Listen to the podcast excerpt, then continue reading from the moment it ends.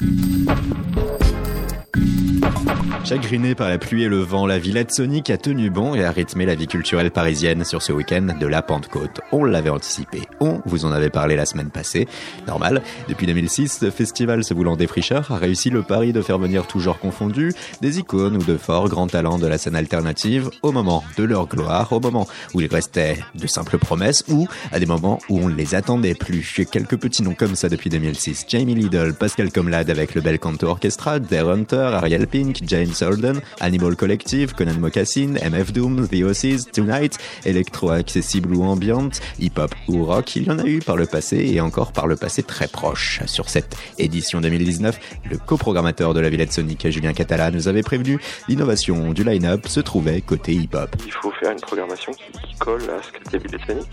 Mais euh, on essaie de se réinventer chaque année. Je fais la programmation avec un garçon qui s'appelle Alban, qui travaille aussi, qui fait la programmation de la route du rock. Cette année, il y a, il y a pas mal de hip-hop, il y a pas mal de, euh, de nouveaux artistes anglais ou américains. Entre jeudi et dimanche dernier, des soirées thématisées sur un genre musical à chaque fois différent, depuis des scènes diverses du complexe de la Villette. On s'est particulièrement intéressé au hip-hop. Vendredi dernier, une soirée spéciale à plus d'un titre, le premier concert en France du grand espoir américain Channel 13 et le retour de Danny Brown après deux ans et demi d'abstinence à Paris. En raison du vent, la scène initialement prévue en plein air au périphérique a été téléportée au Trabendo. Une programmation 100% américaine nous attendait programmation underground. Nous arrivons pour Be By Mother. Mère élevant seule quatre enfants, deux jumeaux, des premiers EP sur le tard à plus de 25 ans centrés sur le sujet des sons joués par le passé par Björk ou Cizay, toute une vie ou presque passée à Chattanooga dans le Tennessee, la région d'un hip-hop sudiste, hardcore et sombre porté par les 36 Mafia. Be By Mother, elle, sur la scène du Trabendo.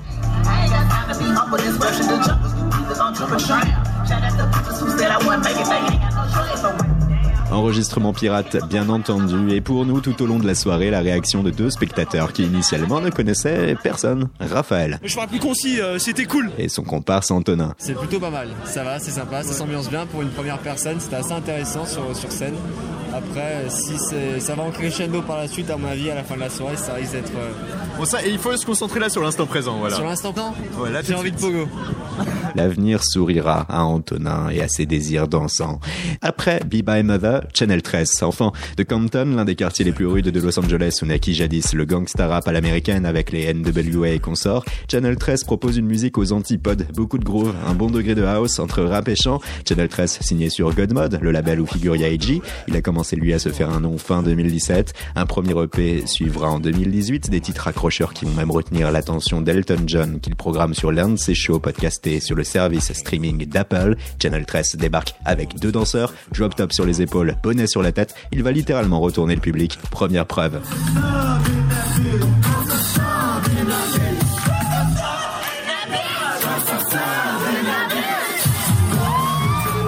Seconde preuve.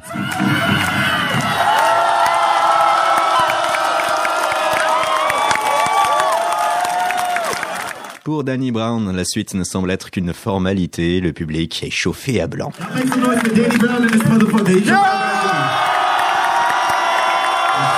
Antonin perdu parmi le nombre public, on retrouve notre autre juge du soir, Raphaël, efficace dans son propos. Encore une fois, euh, c'était super.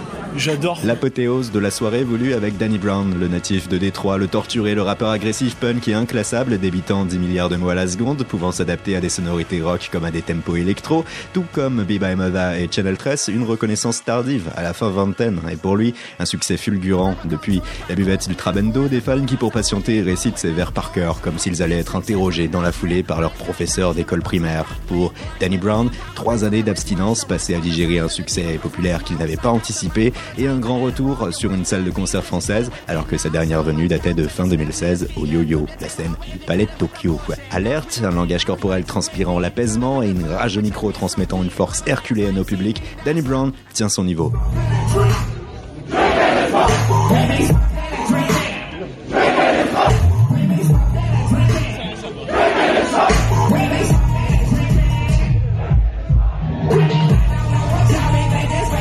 Dernière demi-heure sera synonyme de pogo automatique. Mission accomplie pour Danny Brown, l'occasion de faire passer deux messages. Son prochain album arrive cette année et ce concert est pour lui le meilleur depuis le début de sa tournée. Bon, message bateau, typique, difficilement vérifiable, me diriez-vous. Peut-être que c'était juste pour faire plaisir aux gens, hein, mais n'oubliez pas, côté public, nous pouvons compter sur deux juges. Réaction unanime, Raphaël va même laisser échapper plus de mots qu'à l'accoutumée. Danny Brown, en vrai, c'était une putain de dinguerie. Je me sens jailli à mort.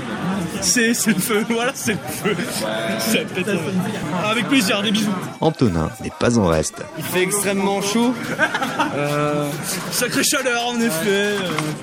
au début, je pensais que c'était alcool, puis après m'être fait bousculer par 70 personnes d'affilée, je me suis dit que c'était peut-être la musique en fait. Vous avez pogoté, c'est ça Ouais, c'est ça. Mais en fait, à chaque son, j'étais pas au même endroit de la scène, je comprenais pas trop ce qui se passait. Vous êtes allé Ok, ça Ouais, ouais. Et euh, à un moment, j'étais au fond, après devant, après à gauche. Euh, après, il y a des gens qui sont arrivés. qui- Enfin bref, très très chaud.